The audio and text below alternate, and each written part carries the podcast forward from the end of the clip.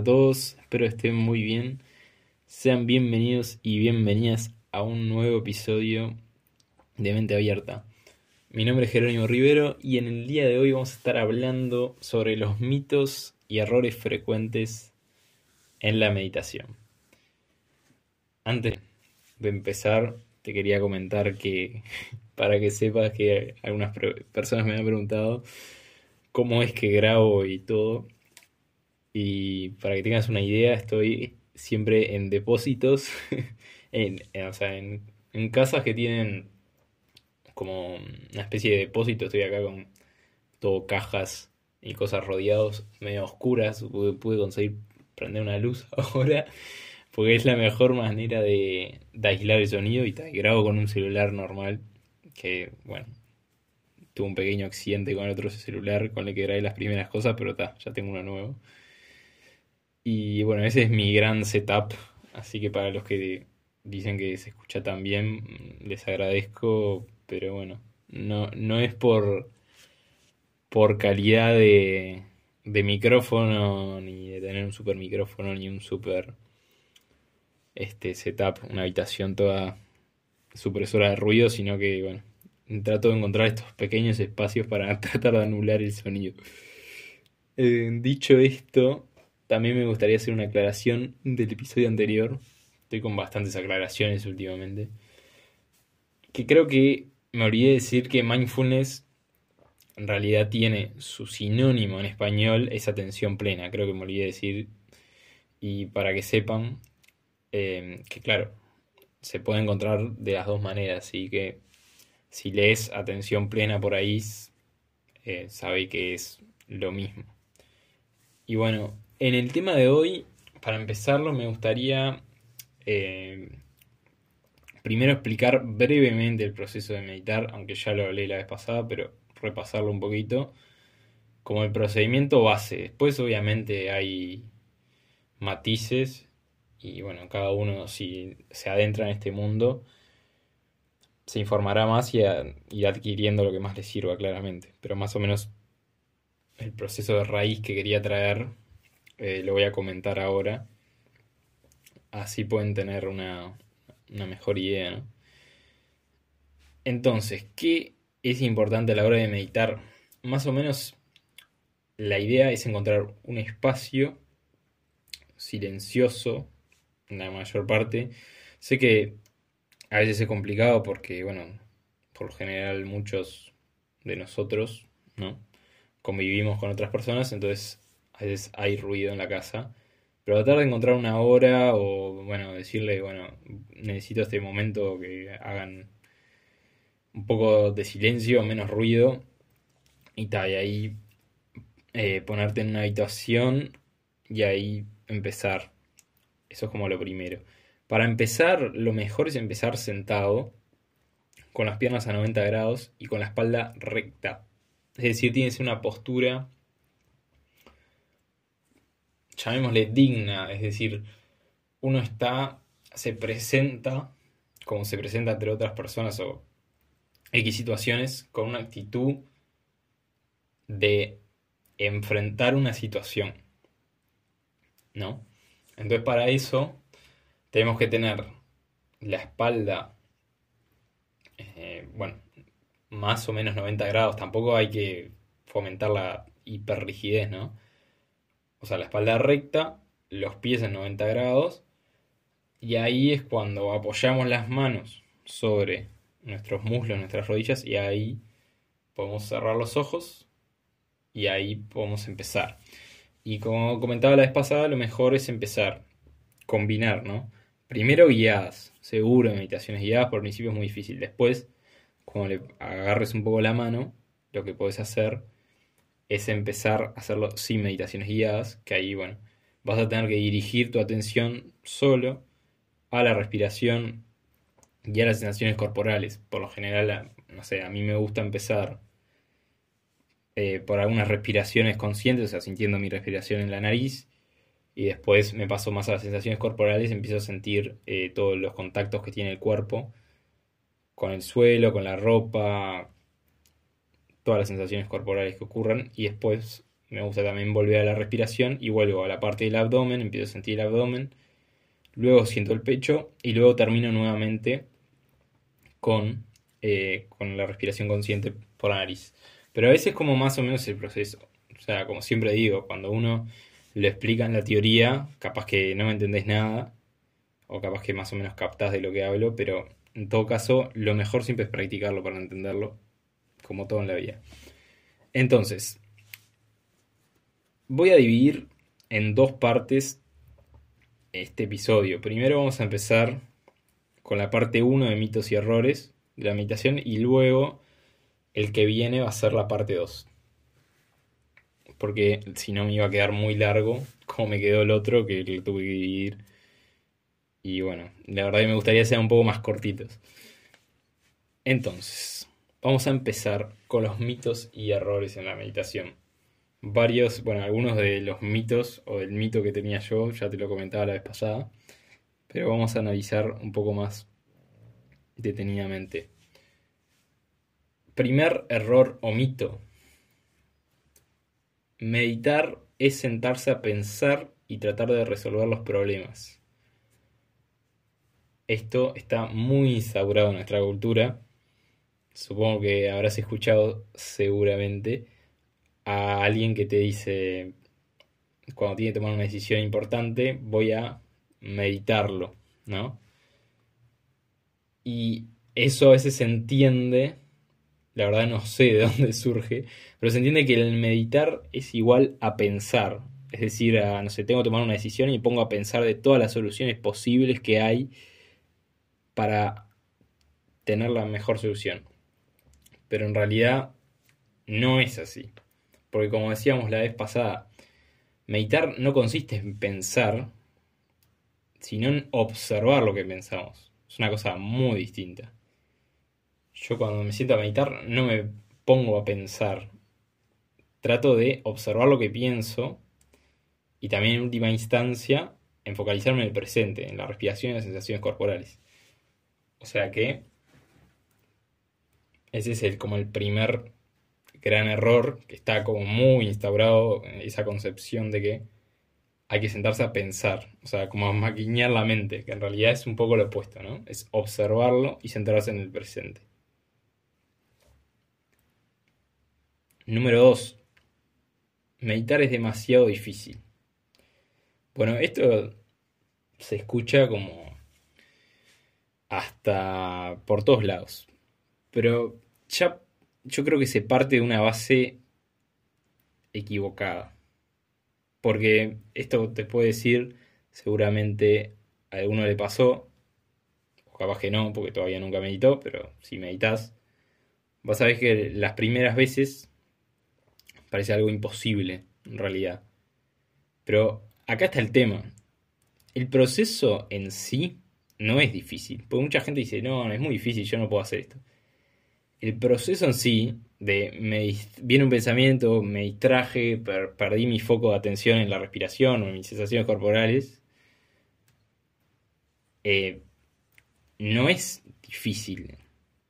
O sea, sí, el hecho de que te distraigas es difícil al principio porque te distraes más seguido. Pero el proceso de me distraje y vuelvo a donde estaba no es muy complicado. Es lo complicado es darte cuenta de que te distrajiste y volver. Pero como siempre digo, esto se puede comparar muy fácil, me gusta la comparación, con una máquina del gimnasio, por ejemplo. Seguramente cuando vas al gimnasio y usas una máquina, la primera vez que lo haces eh, el proceso en sí no es difícil. O sea, por general es empujar una cosa, ¿no? En distintos ángulos. Con los brazos o con las piernas o con lo que fuera. Pero en realidad es solo un proceso. Es empujar algo. Y nunca escuché a nadie que diga, no, es que es muy difícil empujar la máquina del gimnasio. No. La gente te dice, bueno, es muy difícil el gimnasio ¿por qué? porque sí, la primera vez que vas a la máquina no le vas a poner 200 kilos, le vas a poner 10 y si vos lo seguís haciendo la otra semana, le vas a poner 20, le vas a poner 30 y así sucesivamente. Y acá pasa un poco lo mismo. Al principio, el proceso te va a costar más. Porque te vas a distraer más seguido. Pero en realidad, el proceso en sí no es difícil. Es simplemente me distraje y vuelvo. Sí, me voy a distraer más y me va a costar más volver. Pero eso no quita que el proceso es único y no hay que complicarlo más de lo que es. Entonces, como siempre, paciencia. Y siguiendo con la comparación del gimnasio, o sea, lleva constancia. Y incluso, aunque al principio te distraigas mucho, ya, aunque parezca que como que te cuesta, en realidad ya estás haciendo una evolución. O sea, no, no la ves, pero ya le estás haciendo un bien a tu salud. Y es lo mismo. O sea, bueno, sigo con el gimnasio. Lo mismo cuando vas al gimnasio y la primera vez que vas no podés levantarle una pluma, pero ya el hecho de tratar con la pluma, bueno, ya eso te está trayendo un beneficio a la salud. Y por ahí se empieza. A veces es como que tendemos a polarizarnos como es todo o nada, o quiero todo ya lo mejor o nada, pero en realidad todos los procesos requieren algo de aprendizaje, algo de dificultad al comienzo, como todo hábito, como todo lo que fuera. Bueno, muy bien. Error o mito número 3. Meditar se trata de controlar los pensamientos. la verdad que esto es como un debate personal que tengo con, con algunos autores de, bueno, de inteligencia emocional y, y bueno, a ver, me explico un poco mejor para los que no sepan de esta parte de la psicología, que cuando todas estas técnicas se trajeron a Occidente y se, digamos, se, estandarizaron, se formalizaron, es como describieron como el objetivo también de la inteligencia emocional, ¿no? Eh, del ser capaces de controlar nuestros pensamientos, emociones, sentimientos. Y en realidad es algo imposible de hacer y cada vez que lo leo es como que me rompe los ojos porque se sigue diciendo que nosotros controlamos pensamientos y emociones. Eso no existe, no existe la palabra controlar. O sea, vos no controlás lo que te pasa, no es que yo agarro un pensamiento y digo, ata, este no me gusta, lo saco, voy a traer este, o sea, a veces está como muy también instaurado todo el pensamiento positivo que después vamos a hablar, pero es un proceso mucho más desarrollado de lo que no es simplemente controlar las emociones. Ah, me estoy sintiendo triste, ta, controlo, me dejo de sentir triste y ya está. Y ahora ya controlé la emoción y ahora meto una de sentirme bien y ya está. O sea, obviamente no funciona así, ¿no? Entonces, ¿a qué voy con esto? En la meditación, el hecho de controlar los pensamientos no funciona como el hecho de, de la palabra control. No existe el control en realidad. Es justamente lo opuesto también, es dejar el control, o sea, dejar de controlar lo que pienso. Y que es un desafío, ¿no? Porque a veces estamos pensando algo, por ejemplo, que nos genera ansiedad, o que nos pone tristes, o lo que fuera, pero el desafío está justamente en reconocer el pensamiento y dejarlo estar ahí. Si yo digo, no me quiero sentir triste, no me quiero sentir triste, no me quiero sentir este, ansioso, no sé qué, no quiero pensar más en esto, obviamente que el cerebro por la negativa va a pensar en eso. Entonces, ¿de qué se trata esto?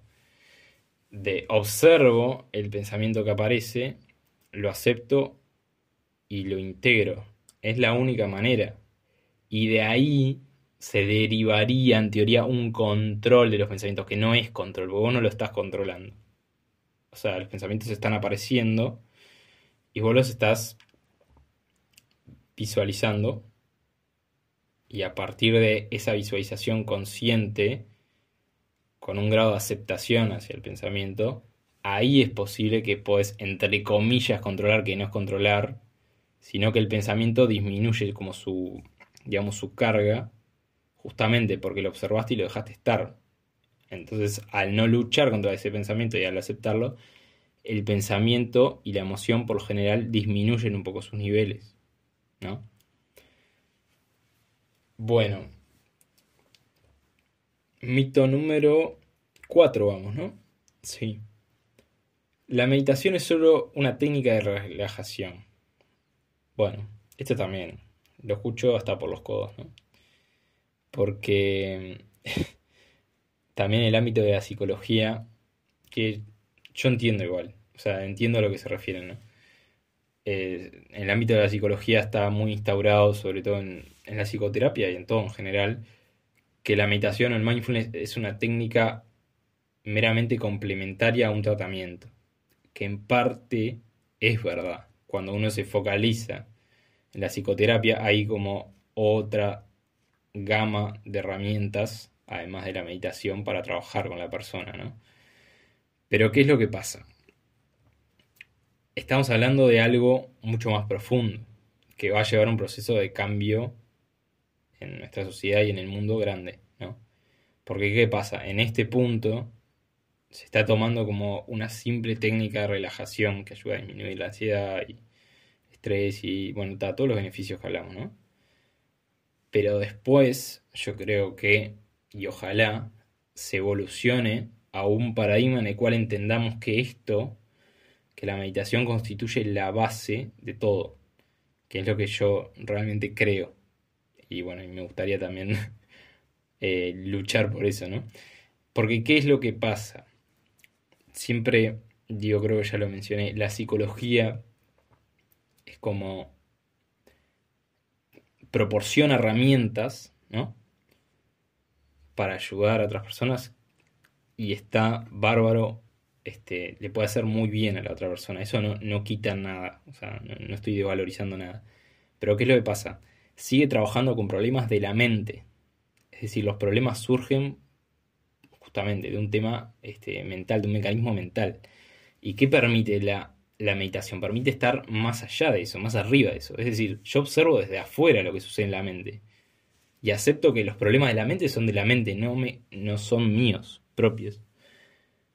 Por eso es como que está esa diferencia, ¿no? ¿Y qué es lo que pasa con, te repito, por si ya te perdiste con, con este mito de, de que es solo una técnica de relajación? En realidad la meditación no persigue la relajación. La relajación es un efecto secundario que se da a causa del proceso que te describí anteriormente, ¿no? de lograr esa aceptación y esa observación de los pensamientos es que se da, se da esa relajación.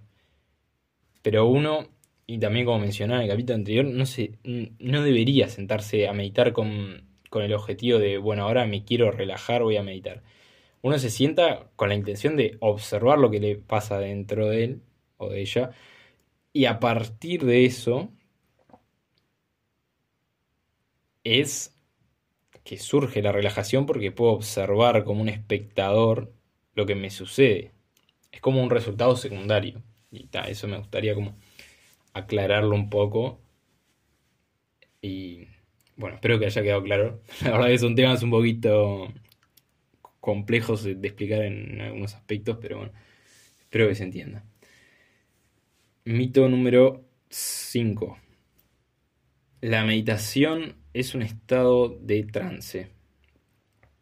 Bien, esto también está como muy instaurado y creo que también viene como de una concepción de que la sociedad ve a la persona meditando como si estuviera desconectada de la realidad, ¿no? Como si estuviera, no sé, conectada con algo. Como está, algo así. Pero en realidad lo que sucede no es un trance cuando uno medita, ¿no? Cuando uno medita, observa, nuevamente, repito, los pensamientos que tiene, lo que le pasa. Y se trata de anclar al presente. Hay una especie de... de, no, sé si no me gusta la palabra trance porque implica como que estamos eh, desconectados, pero en realidad hay como una concentración, digamos, superior cuando repetimos este proceso por mucho tiempo. Y muchas veces es como que estamos em, mucho más concentrados y focalizados con lo que nos pasa. Entonces ese puede ser como que se confunda ese estado de hiperconcentración con un estado de trance. Pero en realidad es lo opuesto, es, estamos más presentes que nunca, en realidad. Por eso a veces se ve, es como que lo normal en la, en la sociedad es esta desconexión. Entonces se ve raro la conexión intensa con el presente. Pero, pero bueno, es así. Luego, la meditación sirve para dejar la mente en blanco. Bueno, esta es un clásico, diría yo. Es como el, si a una persona que no tiene idea le preguntás, te dice esto, seguramente. Y de nuevo, nos sentamos con la intención de observar lo que sucede. No nos sentamos con el objetivo de forzar a la mente a que no piense nada. No funciona así. Justamente parte del proceso es justamente distraerse, que esto al principio a algunas personas les cuesta entender, como lo estoy haciendo mal porque me distraigo, pero en realidad es así que funciona. O sea, te distraes y volvés. No podés pretender estar eh, con el objetivo de la mente en blanco todo el tiempo porque primero que es imposible y te vas a frustrar. Y vas a tener como el primer conflicto ahí, ¿no?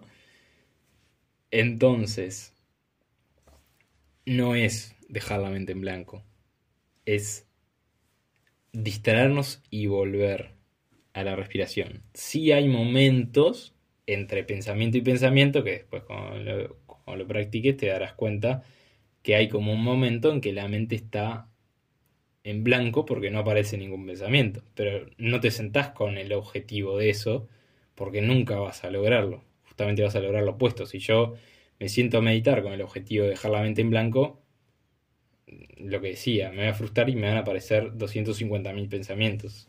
Es simplemente observar el pensamiento y a medida que yo observo y acepto, se va generando un espacio entre pensamientos y puedo anclarme más al presente, ¿no?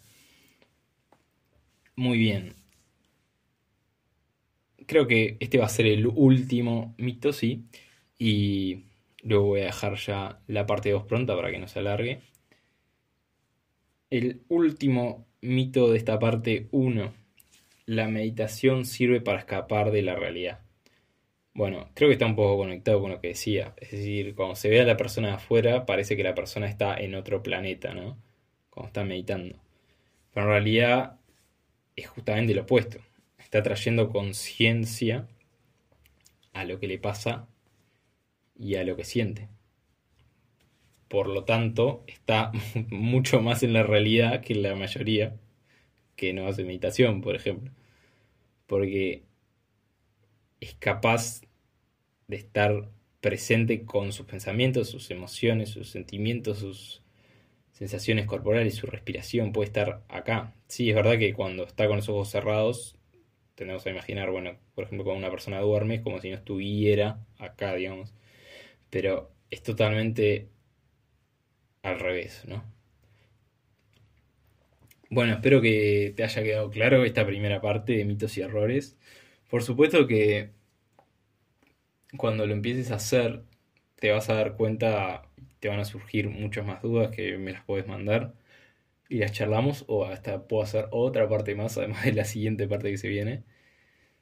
Y nada, espero que te haya sido útil. Ah, eh, varios de los estos mitos que me estoy basando, algunos los saqué en mi propia experiencia, otros los saqué de un libro genial que se llama Mindfulness in Plain English, no me sale en español, no me acuerdo cómo era, pero creo que también se llama el nombre Mindfulness, que lo hizo un monje budista que, bueno, se basó en todo el mecanismo de la, la meditación vipassana, que era la que te comentaba la vez pasada, que es como la base, ¿no?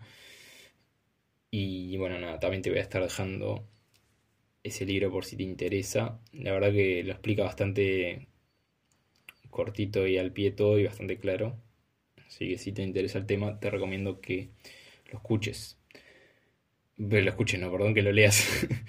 bueno, eh, lo vamos dejando por acá, esta parte 1.